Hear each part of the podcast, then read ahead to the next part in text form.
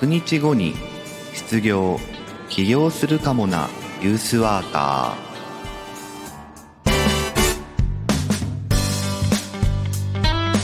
おはようございます。1月13日金曜日朝7時名古屋からお届けしています。ユースワーカー社会教育士の白川陽一白さんです。若者の成長や社会参画福祉働くことなどの日常生活全般に関わりながら居場所づくりや地域づくりなどをしたり若者のコミュニティや意思決定を支え彼らが社会の一員になっていく手助けをする仕事をしたりしています、えー、昨日ですねいるいるしらさんという、えーと、自分自身の個人的な、まあ、実践の一つですね、えー、サードプレス作りにこう役立つ実践かなと思ってシェアしてしたものですけど、えー、いるいるしらさんというまあ、言ってみれば居場所づくりの実践方法っていうか、えー、tips っていうかね、アイディア、えー、をシェアしたんですが、あのー、思えばですね、自分なりの居場所づくりの、えー、実験というか実践と言ってもいいし、実験とも言ってもいいし、っていうものまだあったなというふうに思ったので、えっ、と、今日は、えっ、と、それらを、まあ、一挙紹介してみたいかなというふうに思っています。え居場所づくりをしたい人は必聴っていう感じ、えですかね。えでは、今日もよろしくお願いします。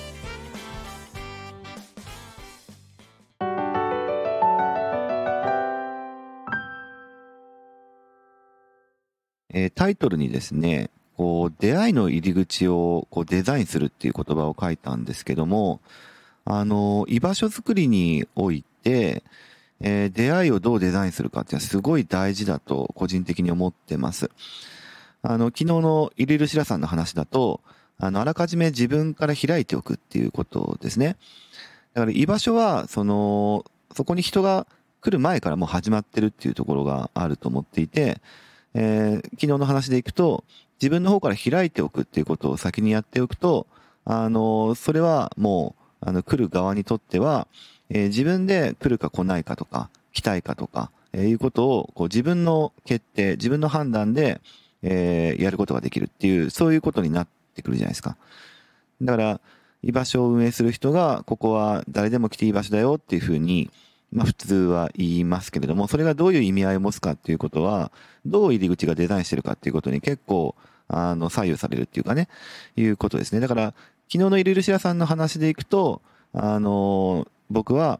え自分の方から開いているので、っていうふうな発信をすると、えっ、と、若者たちにとっては、あ、来るか来ないかは、えー、自分たちの選択なんだと。え自分たちの自己決定というかね、え自由意志に任されてるんだなというふうになるっていうのが、え、昨日のまた別の言い方になるかなというふうに思ってるんですけども、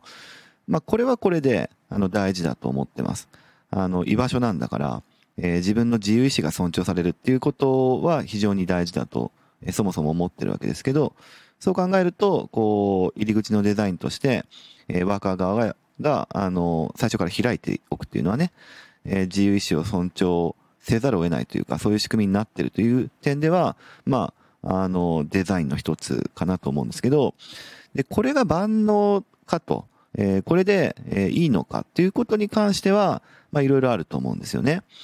というか、あの、そもそも出会いの入り口がそういう方法しかありえないっていう感じだと、ちょっとそれは窮屈だというか、豊かではないというふうに思うわけですよ。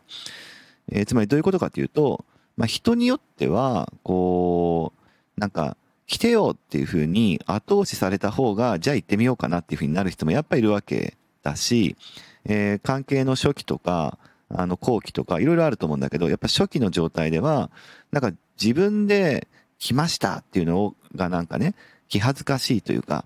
えー、のが特に初期とかだとあるような気がするんですよね。まあそうじゃない子もいると思いますけど、あの、自分が来たいから来ました。まあ、いいですけど、あの、そういうふうにこう、なんちゅうかな、自分で、えー、表明するっていうことになるわけだから、ワーカー側が開いておきました。で、ということは、あとは来るか来ないかはあなた次第です、みたいな感じだと、あの、来たい理由は自分の中にあるっていうことを、来た時点で、あの、来る側は、まあ、表明するというか、バレるっていうことじゃないですか。で、それがなんかこう気恥ずかしいというか、えー、それがそもそもプレッシャーだみたいな人も、まあ、いるのかなというふうに思っていて、えー、そうじゃない出会い方のデザインっていうのもあるかなというふうに思ってました。で、その中の、こう、まあ、いろんなデザインをやったんですけど、3つぐらい紹介しようと思ってるんですけど、えっ、と、1つはですね、えっ、と、まあ、Facebook では今、えー、単体でやって、Facebook の単体の活動にはなってるんですけども、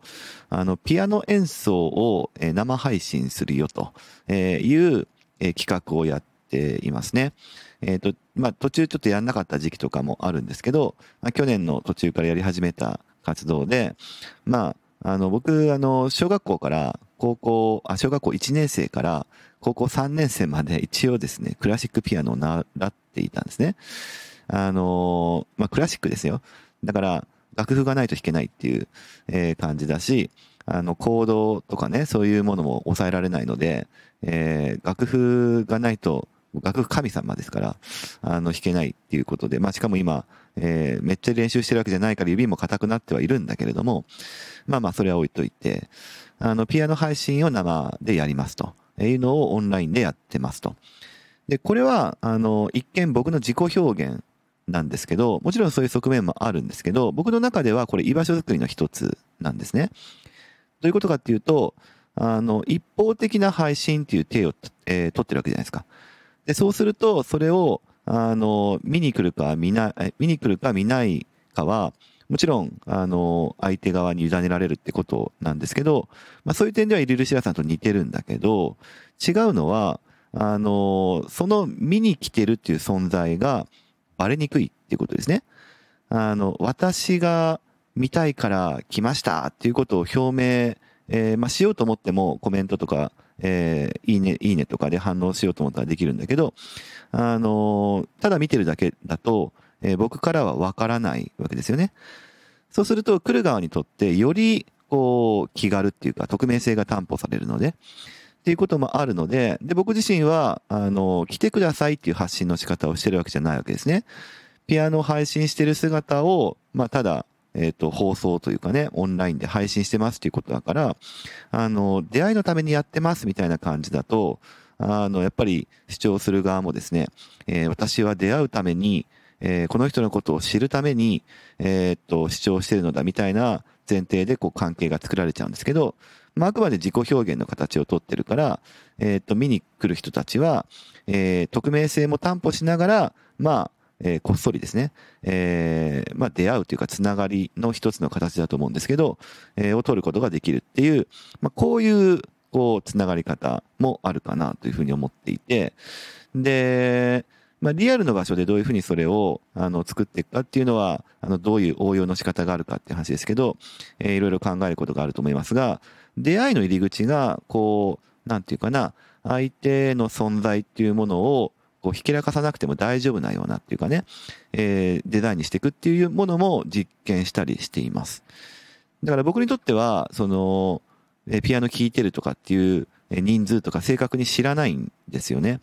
知らないし、仮に全然見て、えー、いなかったとしても全然問題なくて、あのー、それは二つ理由があって、一つは、えー、まあ自己表現をしてるだけだからってことと、自分の練習だからってことですね。っていうことと、あとは、あの、やり続けるっていうことで、別に仮に見てなかったとしても、あの、それを認知してる人はいるわけだから、そうすると、あの、自分がなんかね、ふとした時に、あ、こういうふうに定期的にピアノの演奏生配信をしている人がいるなっていうことが、えー、まあ人生の中でいろいろあったとしても、ふと思いつくことがあれば、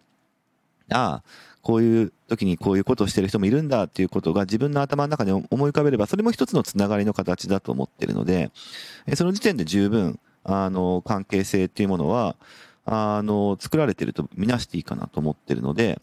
あの、そういうえっ、と、つながり方、出会いの仕方っていうものもあるなと思ってますと。で、二つ目、三つ目は、えっ、と、どちらもやはりオンラインの、えー、やり方なんですけど、まあ似てるんですが、えっ、とですね、二つ目は、えオンラインでですね、新月と満月の日の、え夜に、えー、集いを開きますと。新月の会、満月の会っていうのをやってるんですが、えっ、ー、と、これも、あの、ちょっとまあ、えっ、ー、と、やってない時期もありましたけども、えっ、と、毎月やってます。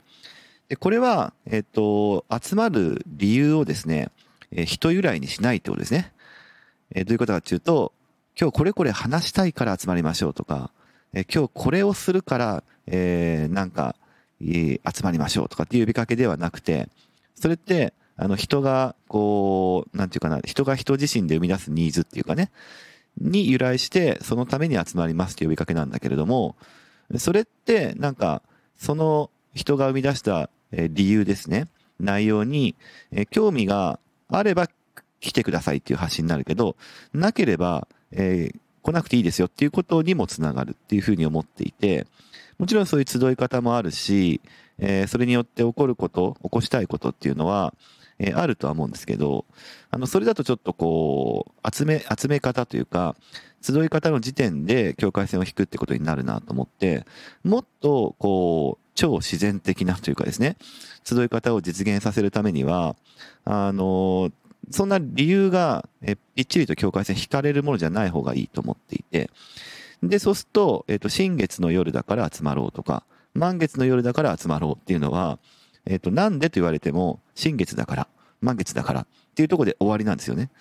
で、集まる理由なんて究極どうでもいいわけですよね。あの、居場所っていう観点で考えた場合に。で、何か理由があった方が集まりやすいのは確かだけど、その理由が自分にフィットするかしないかっていうふうにフィルターがかかると集まりたくなくなっちゃうわけですよ。めんどくさくなっちゃう。だから新月だからとか、満月だからとかっていうふうに、えしておくと、それが理由になると。もちろん、あの、もう少し意味合いを深く持たせるために、一応、新月と満月の意味っていうのをですね、えー、調べて、あの、全然僕はあの、スピリチュアル系の人でも何でもないんですが、あの、新月は何かをこう、新しく始めるときに、えー、都合がいい日らしいですね。で、満月は、えー、何かに感謝するときに、えー、一番都合のいい日だそうですね。とか、あのやっぱり、えー、星読みをする人にとっては新月と満月って、毎回こう全然違うメッセージがあってですね、えー、っていうものも、まあ、あらかじめ決まってるわけですよね。新月と満月の意味とか、今月の新月、今月の満月の意味っていうのは決まってるから、これ僕がどういうふうに理由をつけたとしても関係ないというか、えー、自動的に、えー、世の中そういうふうな意味になってますっていうものを採用してしまえば、僕もそれの理由で集まるっていう理由、まあ、ことになるので、そんな感じで超自然的に集まれるっていうことがあって、あの、なんか、集まる理由っていうものに対して、えー、なんか人の意思を超えたというかね、えー、そういうもので集まってみるというか、そういうふうに入り口をデザインしてみて、えー、今日はどういうふうに過ごそうねっていうふうにやっていく、そういう集まり方もあるんじゃないかなっていう話ですね。えー、で、三つ目最後ですが、えっ、ー、と、これもオンラインの取り組みで、えー、昨日のイルルシラさんの拡張バージョンなんですけど、オンラインでイルルシラさんをやってみたっていう話ですね。えー、実際は今やってないんですけども、えリンクは概要欄に貼っておきますが、あのまあ、コロナ禍になって、え、うちの、え、施設が、まあ、閉じてた時期が結構長かった、え、時に、えー、じゃあリアルで会うってことが叶わなかった、えー、としても、まあ、オンラインだったら集まれるんじゃないかということで、えー、各地でそういう取り組みが行われていたんですけれども、あのー、まあ、いろんなオンラインのツールがある中で、えー、よくまあ使われていた、まあ、今もいるのは、えっ、と、オンライン会議システムの Zoom だと思うんですね。で、 Zoom はとてもあのアクセスしやすいし、使いやすい、わかりやすいっていうことで、僕もあの会議をするときとかにはよく使いますけれども、オンラインいるいるしらさんはですね、えー、Zoom を使いませんでした。えー、まあ、今ちょっと有料サービスになってしまいましたけれども、 SpatialChat、スペーチャというふうに略して言う人もいますけども、 SpatialChat という、まあ、オンライン空間ですね、えー、を使って、えー、集まろうということをしていました。でね、オンラインは、その、もっともっと探求するテーマだなと個人的には思ってるんですけど、ズームだと、その、やっぱり、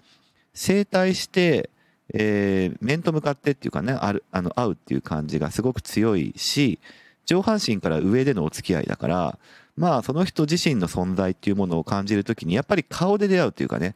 えー、そういうこう、面と向かうっていう感じがすごい強いんですよね。で、それはなんか中身のある話、会議をしようとか、目的のある話し合いをするって時には、えすごく都合がいいので、そういうためには、あの、使うべきだと思ってます。そういう生態して、面と向かって話すようなオンラインツールはね。だけど、居場所ってなった時には、それだとこう、ちょっとこう、なんかず、ずっとじっといなきゃいけないみたいなのは、ちょっとそぐわない面もあったり、まあ、面と向かって話したいっていう風なコミュニケーションを取りたい人とはいいんだけども、えー、必ずしも全員がそうじゃないっていうこともあるので、えー、ってことは、 Zoom じゃない、えー、ツールっていうかね、可能性も必要だなというふうに思ったときに、まあ、やっぱオンライン空間という、えー、空間の概念が必要だと思ったんですね。で、スペシャルチャット、あのー、最近だと、えー、似たようなサービスいっぱい出てるんですけども、あの、それはですね、まあ、詳しくはサービスの、えっ、ー、と、ページで調べてもらえばいいんですけれども、あの、近い距離にいる人とは話せて、遠い距離にいる人の声は小さくなったり、ついには聞こえなくなったりっていう、そういう距離の概念があるんですね。で、これすごい大事だと思っていて、あの、話したいなと思うときに、えー、話したい人に近寄っていって話すことができる。で、まあもういいかなとか、ちょっと今自分は一人になりたいなとかっていう時は離れていって、えー、自分の居所を探すっていう、あのー、まあリアルで言うとこの日本足の自由というか、えー、自分でこう居所を決められるよっていうのは、まあ動いて決めるってことですね。で、ズームは動いて決めるっていう時に結構あの不自由さがあるんですけど、オンライン空間だと、あの、自分の、まあ、アイコンだとか、アバターだとか、ツールによって違いますけど、えー、を操作することによって、えー、その人との関わり方を自分で決められるっていうことがあるので、距離って概念はね、すごい大事だと思ってるんですよね。なので、そのスペーシャルチャット、僕の場合はでしたけども、えー、というものを、え、入り口として使うことによって、えー、そこの居場所の印象っていうのはですね、結構決定づくなというふうに思っています。はい、えっ、ー、と、昨日の話からちょっと発展というか拡張して、まあ、居場所づくりの tips みたいな話ですかね。特に出会いの入り口の作り方っていうことについて、まあ、僕もまだまだ探求中なんでございますけれども、えー、それをいろいろ工夫することによって、えー、いろんな居場所が作れるんじゃないかなっていう、そういうお話でした。はい、それではまた明日お会いしましょう。